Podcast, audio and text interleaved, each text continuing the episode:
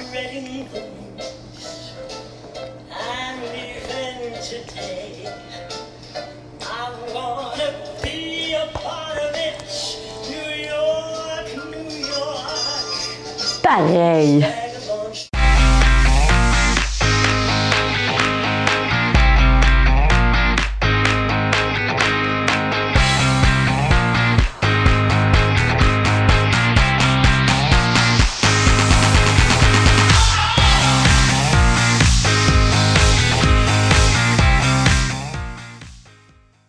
Bonjour et bienvenue à ma Steph Télé, votre télé inspirante. J'espère que vous allez bien. Alors, je ne sais pas si vous avez remarqué, je suis à New York.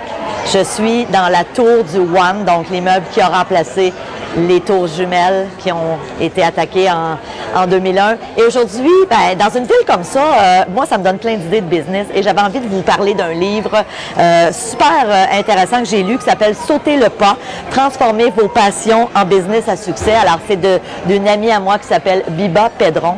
Et aujourd'hui, je vous partage trois Trois raisons pour lesquelles, souvent, quand on veut partir en affaires, ça fonctionne pas nécessairement. Alors, c'est évidemment tiré du livre de Biba. La première chose qu'elle nous dit, c'est si on décide de partir en business, faut être certain que c'est notre passion. faut être certain qu'on veut consacrer énormément de temps, surtout les premières années. Puis, il faut le réaliser. Si vous avez peut-être un jour décidé de lancer votre propre entreprise, euh, Évidemment, vous le savez, vous y avez mis le temps nécessaire, les heures, les mois, les semaines, les années pour finalement que cette entreprise-là puisse avoir un succès. Si vous êtes en ce moment en train d'y penser, souvent les gens me disent, oui, mais Stéphanie, je suis pas nécessairement prête à lâcher mon travail, donc quitter mon job pour être en mesure de partir en affaires. C'est sûr qu'on peut commencer à le faire à temps partiel, mais il va falloir réaliser que ça risque de prendre quand même un petit peu plus de temps. Ceci dit, il faut être passionné. Ça, c'est la clé numéro un. Et c'est souvent l'erreur qu'on fait. On se dit, je vais partir en affaires parce que je pense que c'est lucratif, parce que je pense que je peux faire de l'argent. C'est une grave erreur.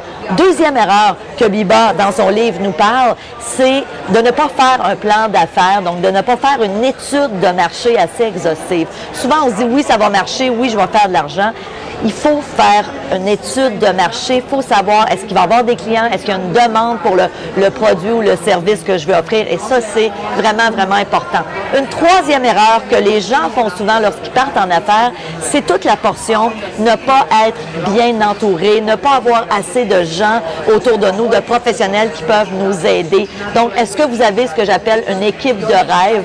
C'est super important en commençant avec un comptable, en commençant avec peut-être si vous décidez de partir avec des employés, est-ce que vous avez des gens qui sont fiables, qui sont prêts et prêtes à s'investir? Donc, évidemment, c'est toutes des questions à se poser.